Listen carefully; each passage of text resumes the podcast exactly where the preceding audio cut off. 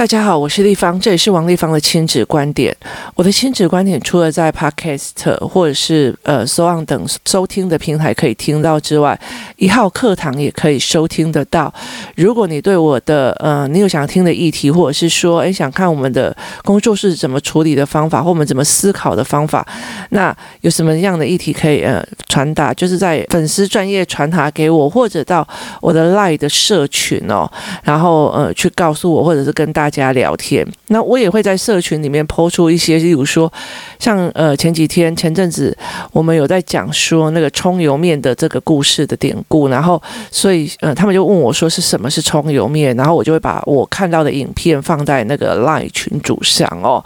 那如果你们呃没有办法接收 Line 的，也可以在脸书的问题点跟我就是询问哦。呃，前阵子有人在问我说，小孩子如果输不起怎么办哦？那我呃提供大家思考的一个点是在于是说，你喜欢小孩子输不起，还是小孩子输了也没关系，一副无所谓的样子哦？这两个是不一样的思考哦。那呃。这个议题讲过了之后，沉浸着这么久哦，我希望在这些思维之后，我们再来谈一个议题哦。我不希望说不要在呃很快的速度哦，就呃让你们去找出想出这样子的理论跟原则原理哦。那为什么很多人不喜欢呃小孩子一直在讲那个名词哦？那很大的一个原因是在于是，其实。呃，我看了非常多的，我大部分看的书有很多的企业管理，然后行销啊，或者是说呃政治理论的方面哦。那其实我觉得在这这这几年上面哦，这一类的行销里面，包括一些所谓的心理学里面，他们其实慢慢的在呃分析一项事情的。呃，观点哦，就是如果呃这个公司它是以市占率占第一的呃目标去要求哦，或者是说，哎，我要占业界第一哦，跟他们想要去做，就因为他们会非常的 focus 在他们的所谓的呃卖出去的成绩间赚多少或干嘛，他们会开始追求这个所谓第一的销售量哦，那。呃，有些企业它之所以可以长存的一个原因，是在于是它在提供一种所谓的价值哦。就例如说，我想要让全世界的人都非常 easy 的可以接触电脑，然后非常 easy 的可以去享用所谓的软体跟城市所带给你的人生的便利性哦。所以他们试图是有一个使命，想要去改变或者是解决一个问题的哦。那这样子的呃状况，它就不会让你觉得说我一定要在某个产业里面做什么的第一哦。那这也是我最近一直在思维的一件事情哦。例如说，我今天想要跟呃，我今天想要做一件事情，就是。我希望就是带领着很多的父母去做我曾经做过的思考哦，例如说，诶，比顺真的不重要吗？然后到底是输不起比较好，还是输得起比较好？还是他在意输赢比较好，还是不在意输赢这件事情比较好？这是我曾经有过过的思考哦。那我可以用很多种的方式在做这个工作，例如说，我可以做出版。那我也可以做呃所谓的节目，然后我也可以做所谓的 YouTuber，这些事情都是我可以选择的媒介哦。那我并不是因为觉得我想要做一个出版业里面的呃扛把子这样子哦，而去做这样子的努力，而我是在做于是我可以传达什么。所以其实我觉得在很早期的时候，我很喜欢很多的出版业者，他们的概念是。我觉得这套教材非常的好，然后这套思维非常的不错，所以他想要呃想要让人民知道，他其实带有一部分的是想要影响呃这一个世代的思潮，就是思想的潮流哦。那其实后来在有很多很多的呃。出版业或者是说很多的媒体，他们用的方法就是：好，你粉丝有多少，那你可以带定多少的呃人来买我的书哦。这个思维状况是不一样的哦。他会因为你的粉丝的多，而要求你，而且希望帮你出书，然后或者是希望帮你做什么内容怎么样哦。他其实要的就是用你的名气，然后去出书哦，然后要的是一个市占量跟一个销售量哦。那他就没有一种所谓的我想要传达这个思维的这个呃的概念哦。那这样反而会让呃所出版出来的出版品是 focus 在这个所谓的名人的形象里面哦，它并不是一个所谓的思潮的转换哦。那可是你呃一次的、两次的、三次的之后，你反而会让很多人就觉得哦，这样书就是那些屁话啊，哦，没有用啊，什么有的没有，就反而。整个就是整个类型的书籍就一起被脱落下去哦，所以其实，在很多的概念是在于是说，那你在这整个过程，你想要得到的什么？例如说，呃，其实你如果想要争第一，那很多的时候，你争的第一又是什么？那很多人为什么会觉得说，哦，我们不要去炫耀，不要去干嘛的？很大的一个原因是在于是，如果小孩很容易用炫耀或碾压别人，说我这可是都第一名这样的状况去碾压别人的时候，其实会导致这一个孩子，别人就觉得啊，一下搞那么改到啥港的，就是全部都让他自己来或干嘛哦，那。其实这件事情是一件非常有趣的一件事情哦，因为你在意的是那个光环的一下子哦，那会有让人家很大的失落。例如说，其实像书籍也是一样，它出版的时候刚好一阵子是场卖得很好，它一定会走下排行榜的哦。今天不管是哈利波特还是任何一个畅销书，它都是这个样子。你就是你会上去，然后再销售下来哦。那重点是你在传达的什么？这个。才是他可以撑着你一起往前写的，要不然我们会常会讲说，有些人他永远都在他其实嗯，唯一他永远在讲我国小怎样，或者是我曾经考怎样，就是他把曾经的光环变成他永恒的往前哦。那真正在厉害的人，他其实是一直有新的目标，一直往做，因为他享受那个过程哦，就是例如说我享受这个过程这样子哦，那。像国二的小孩，输赢这件事情跟过程这件事情，还有包括说，呃，所谓的专心下来这件事情哦，是这样，我是这样子在思维的一件事哦。我其实希望我的孩子他们可以享受阅读的愉悦哦。那。其实像我现在，我的事情非常非常的多，然后呃，我的压力也很大，所以其实呃，在压力很大的时候哦，你甚至要静下来读几句话或几本书，它其实是很难的。但是我会试图把自己压回去书本里面，然后去做那个思考。为什么？因为呃，你今天如果你很在意别人在看你今天是不是第一名啊，排行榜几分哦，那。其实那是一件很痛苦的，因为那个所有的成长决定在别人身上哦。可是如果我在阅读的过程或在思维的过程，我那个忽然顿悟起来的过程是我自己的哦。那我是怎么去变到现在的这个样子？其实我就是一个我我的眼睛跟我的孩子一样哦，他是错错视的，然后我也很没有办法专心下来。我是一心多用，就叫多功能注意力法的小孩。所以，其实我在传统的教育里面，它不会是一个非常愉悦的一个过程哦。可是我我在跟我女儿谈的一件事情是在于是说，像她现在呃八年级，然后要升九年级，那她这一阵子在做一件非常大的工程哦。那个工程会导致她呃每天从早上起来，她就会去坐在她的那个沙发椅上，然后开始开始写笔记，开始做她的呃所谓的。整理哦，跟时序的整理，他其实就把学校的所谓的进度哦，或者是别的老师给他进度，先把它排开来，自己把自己稳下来去做他整套的思维脉络的整理哦。那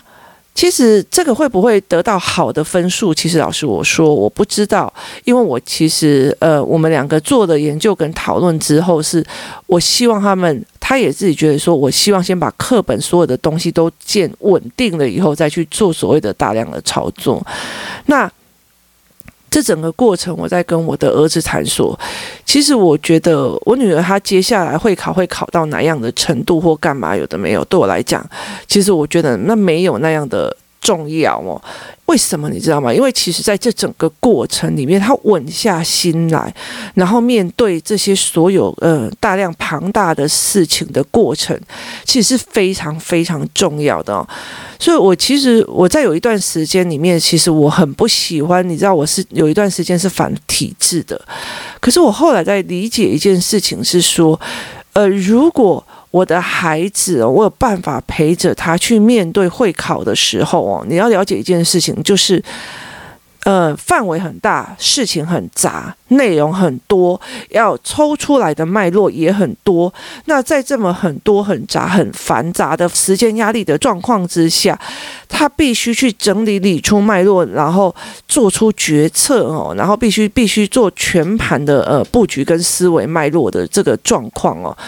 其实，在他的人生当中，我真的没有办法理解，除了这一段时间之外，他哪时候可以，我有办法这样做他的训练哦。那那其实，在我的工作里面，包括例如说，我一次来了十几二十个孩子哦，那。现在就算疫情期间，我还是会有私讯，有几个小孩会告诉我，我现在目前我妈妈在带小孩做什么，然后遇到什么样的状况该怎么做。那其实我们就按部就班在做这样子。那如果没有跟我反映的，那他就自己来这样子。那有反应的，我大概知道小孩的状况，我们就会开始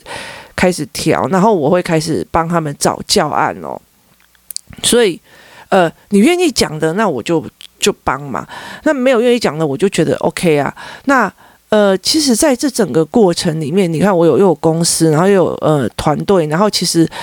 呃我还有。家族的事情哦，所以我必须在所有错综复杂，而且八箱子看似看向来不关又相关的东西里面，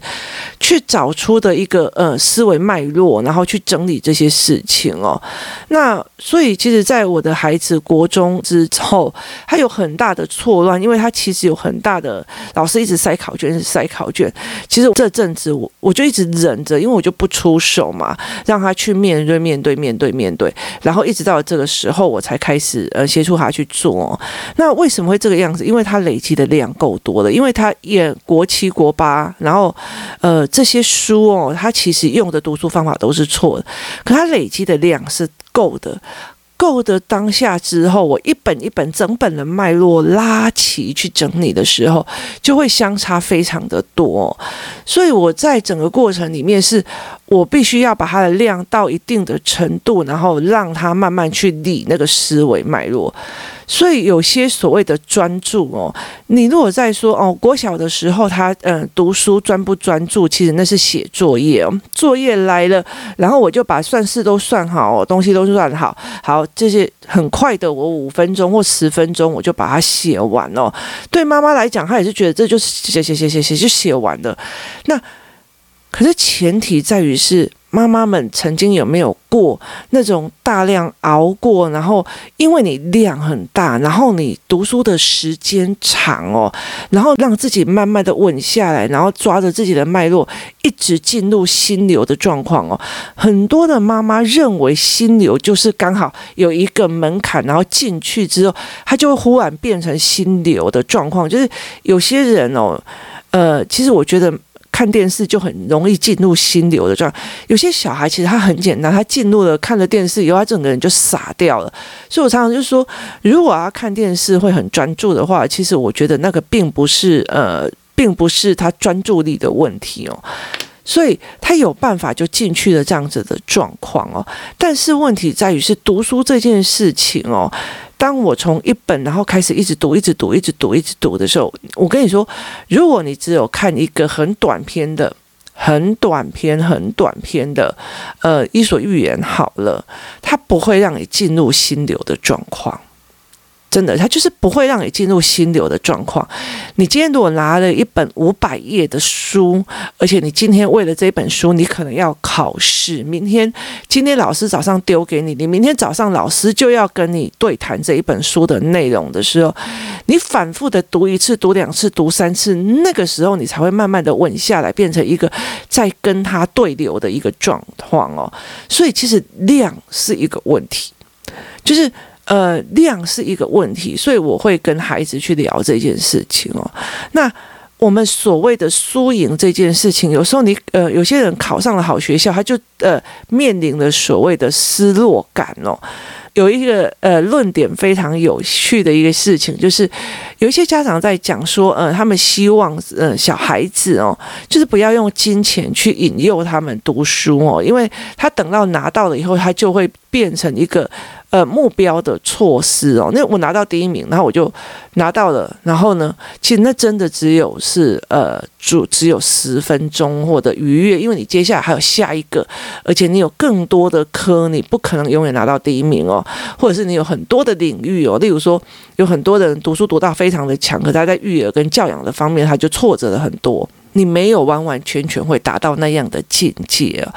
所以在这整个过程里面哦，那。呃，所以我就非常有趣的在讲说，所以如果呃不能用金钱鼓励小孩读书的话，那为什么要用学历鼓励小孩读书，或者是为什么要用金钱鼓励我们要去争取一个老板的或者是经理的职位哦？那你工作就不应该跟老板计较钱啊，因为你不是为了钱而工作的嘛，或者是你不是为了更好的生活而去赚钱的。那这个概念是非常有趣的。那它问题点在哪里？问题点在于是，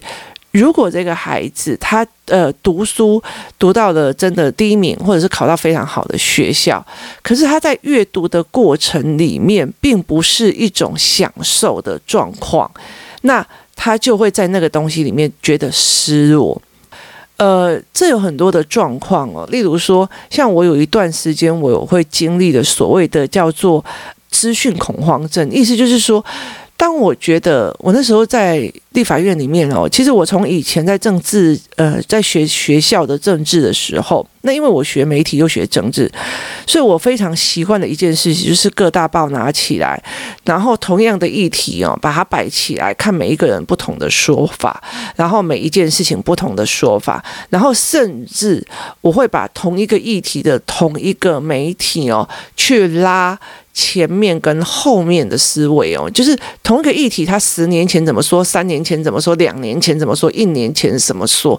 这件事情我会做一个呃时间脉络来讲哦，就是你有没有翻转呢，或者是你的定位是对的还是错的哦，所以呃我们会做这样子的一个概念，然后后来到最后，因为我习惯性这样，后来到最后我从呃院内离开之后，我有一段时间哦，就是强迫我自己不能看电视，然后不能呃。看报纸，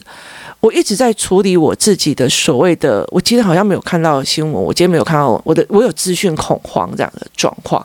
那我后来才会慢慢帮自己转到了一个所谓的。我在资讯里面享受思维开通的那种愉悦哦，它是一个很奇妙的过程哦。那其实只有经历过的人，他才会理解一件这件事情啊。所以其实我觉得，在很多的过程里面，是在于是说，在这整个过程里面。那父母跟呃你身边孩子身边的人有没有办法引导孩子去做这件事情哦？我在整个文本哦，我想通了，好过瘾哦，好过瘾哦，好爽哦。然后他就继续在下面的一个想通的一个过程哦，就是你有没有去讲过程哦？那所以其实，在我们的，在我跟我的孩子的理论里面，或者在我跟他的会呃做状况里面哦。今天我的孩子，呃，如果说考试考不好，那我就会跟他讲，那我们来看看问题出在哪里哦，问题的原因在哪里，该怎么做，然后施行细则是什么，我会把它说出来。第二件事情在于是说，就算他成绩好哦，或者是他考到一百分，我也会把他问他的脉络是什么。那其实我觉得这在很多的状况里面都是一样的。啊，那个人哦，性格好，哎，因老母都是哦，到到因老母的北一女，就是他很容易把这个过程哦，变成一个对方好像不需要任何的原因跟因素跟努力哦，他就会得到的一个概念哦。但是其实很多事情哦是必须要分解的。我最近很喜欢哦。就是在呃看的过程里面，看文章或干嘛的过程里面去分析他为什么会这样写的脉络跟思维哦。那前阵子有一段时间，我我不小心划到了一个呃影片哦，他是在讲，他是一个中国人，他在讲一件事情，就是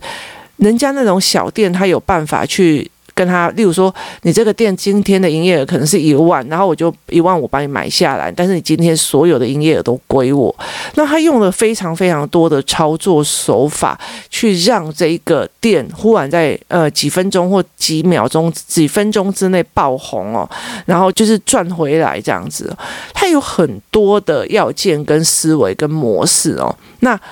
其实有很多时候，不管在商业的理论里面，或在干嘛里面，我们会其实去找出它为为什么可以长青，或者会怎么可以做出来的一个理论跟脉络。那这就是为什么。所以，其实，在很多的过程里面，我们会去看奥运选手。今天奥运选手，奥运他得了金牌了，那。他是怎么得了金牌的？然后为什么得了金牌？其实除了努力之外，他还有一个心理的态度跟思维模式是什么？那是这是一个非常重要的一个理论哦。那为什么银牌的人到最后金牌、银牌的人后来忧郁症的状况很多，反而铜牌的人过得非常的 OK 哦？他其实是有一个脉络的存在哦。那这也就是未来会影响我们自己孩子的思维脉络的状况。放在里面哦，我记得工作室我呃学习学习的营队里面曾经发生的过一件事情哦，我曾经做了一个非常大的一个教案哦，那个教案其实光道具就要将近，就是才排满了整个呃教室，那他是其实在让孩子看所谓的累积的力量哦，那。我记得有一个妈妈，她就跟我讲说：“天哪，你这个东西太厉害了哦！那为什么你不把它用在运动团队的身上？你了解的意思吧？就是你为什么不把练习就会变厉害这件事情放在运动方面的思维上？那其实我那时候跟她讲说，我不可能去做这件事的一个非常非常重大的一个原因，在于是说，其实。呃，例如说，我今天从一个认字，我认一个字，然后变成一句话，然后变成一篇文章或者一个短句，然后呃一篇文章跟一个系统思考，例如说我这呃政治学的系统思考，它其实是从文字，然后字，文字。然后词，然后慢慢变成句，句变成篇，篇变成一篇大篇的文章。那后来，当你很容易把所有的整个政治学的或概念的全部都读完了之后，你再回去字，你就很容易变成专注哦。可是你如果单词只认那个字，其实很难。那为什么这个东西我后来拒绝了这一个妈妈的要求？然后我也跟她讲说，你千万千万不要这么做哦。为什么呢？因为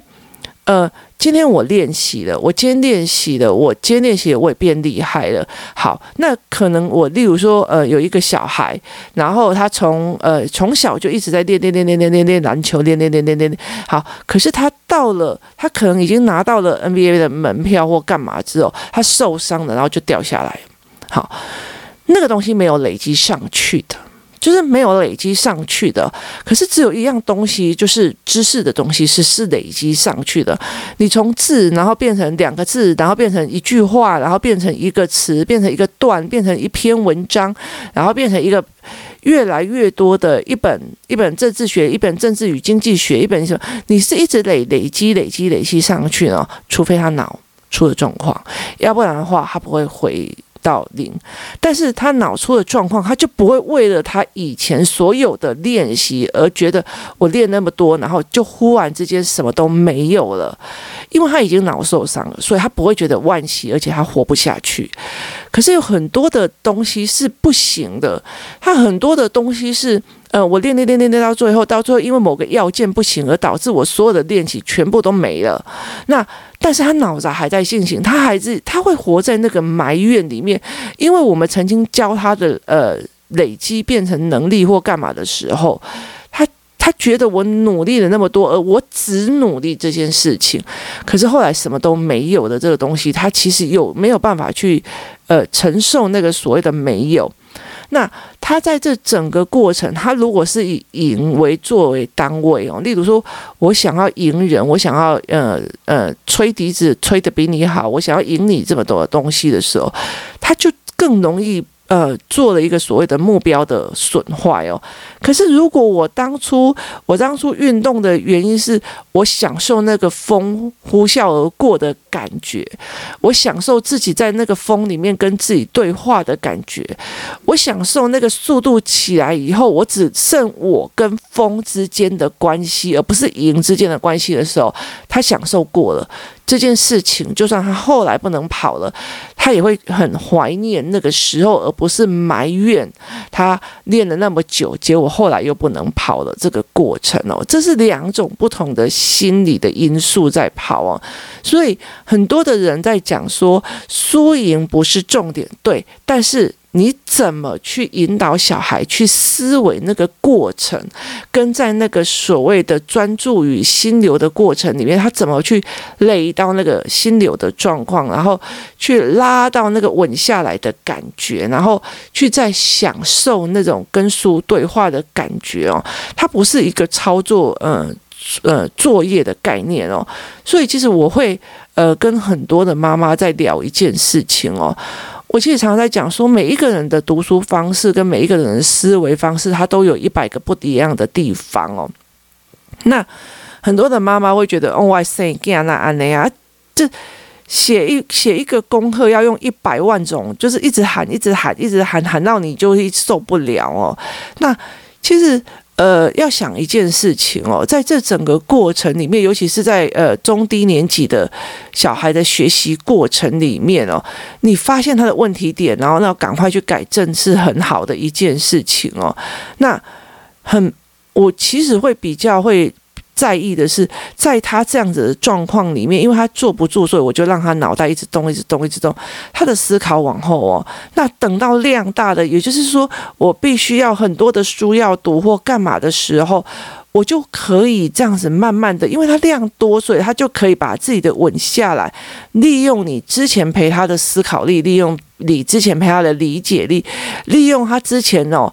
课本叫他做什么，他就碎碎念、碎碎念的那种跟书对话的能力哦，然后去把这一块哦，在呃文字的思维跟加上自己的思维结合在一起，变成他跟书在对话的能力哦。那个时候后面会把这个孩子整个拉回来哦，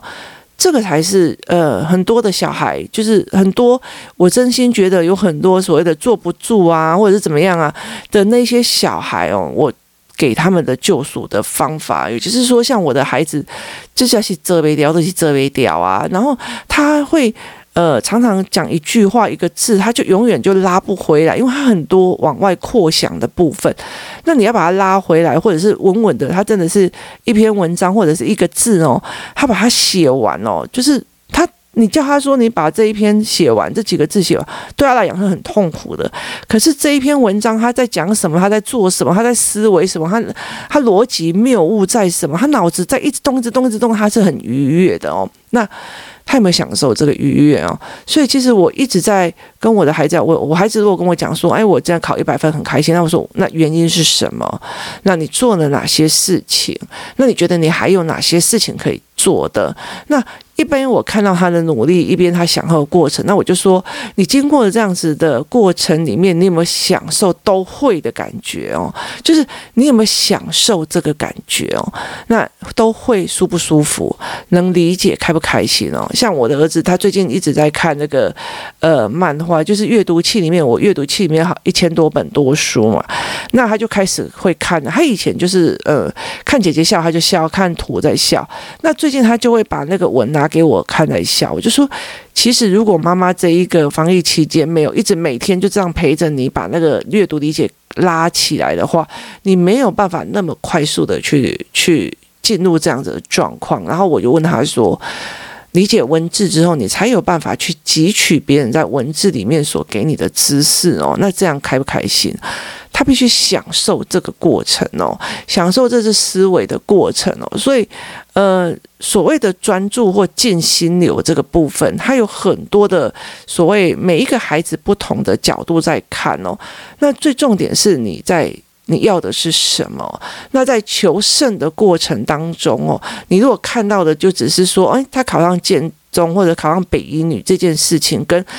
呃，他有没有享受做这件事情，或者是他是不是去要面对这个事情，是很大一个东西哦。那我女儿很认真，或者是她想要开始往前拼的一个很大的一个原因哦，并不是她想一定要考到好学校，而是她想要去认识这些人哦，就是他们是怎么把自己的心稳下来，他们可以跟他们对话这种心流的感觉哦。那所以其实我觉得，在整个在玩在呃读书或者在协助很多父母的过程里面哦，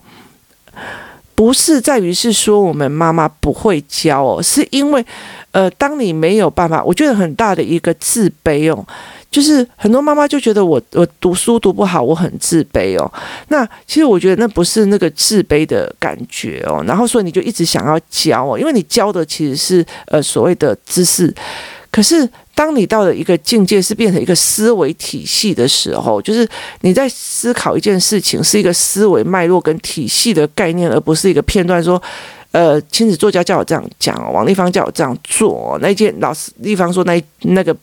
那个东西不行哦。那它的脉络是什么？你没有学到，那你只是拿着另外一个要件来说，这样其实对自己是蛮伤的哦。那。很在一个一段时间，是我熬过了所谓的呃学习障碍，我也进入了说，诶，我一直在读书，一直在说，进入了那个所谓的呃一段很长的时间，将近有一年多一年的时间，就是早上起来，然后开始针对考试，然后把那整个东西脉络拉清楚的一个状况哦，那。